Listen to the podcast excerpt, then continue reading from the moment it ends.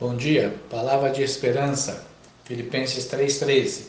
Irmãos, quanto a mim, não julgo que tenha alcançado a perfeição, mas uma coisa faço, é que, esquecendo-me das coisas que atrás ficam e avançando para as que estão diante de mim. Paulo está ensinando uma filosofia de vida. Ele nos permite que descubramos o segredo de sua vida.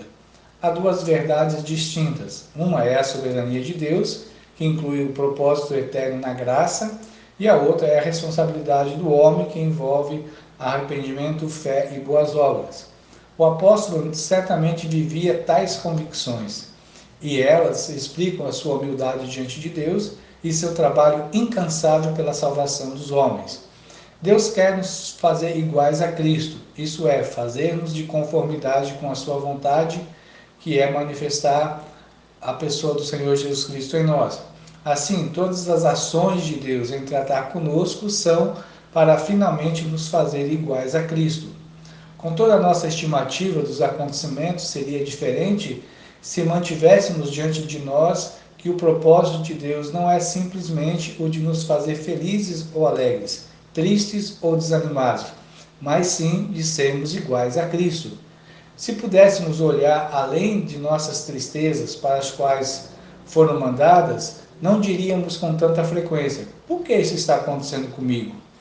Todas as experiências que nós crentes passamos são para contribuir para que haja uma perfeição no presente e também no futuro e nessa agora eterna. Uma coisa fácil, diz Paulo, é uma concentração de esforços para alcançar um propósito. Pensemos, para que haja um suco, um fruto deve ser exprimido. Então, para que haja santidade, que é o objetivo do processo, então é olhar para frente, para o prêmio e não para os obstáculos, problemas, falhas que ficam para trás. Essas coisas simplesmente são aquilo que é exprimido em nós. Um novo ano se inicia amanhã. Então, levante seus olhos e fixe na pessoa do Senhor Jesus Cristo e avance para ser moldado por Ele.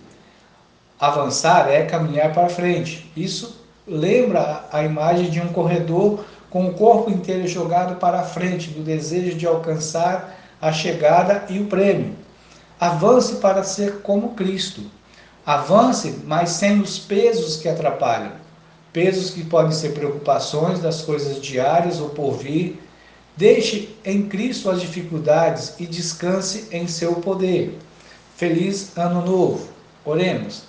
Graças nós te damos, Senhor Deus, pelo ano que findou. Graças te damos pelo teu amor e o teu cuidado, pela preservação da vida, pela misericórdia que se renovou sobre nós. Gratos pelas lições que aprendemos.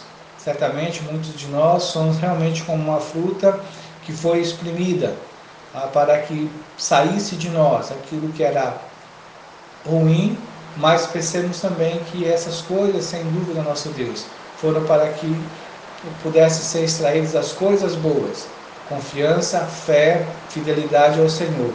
Obrigado e abençoa o ano que entra. No nome do Senhor Jesus eu oro. Amém.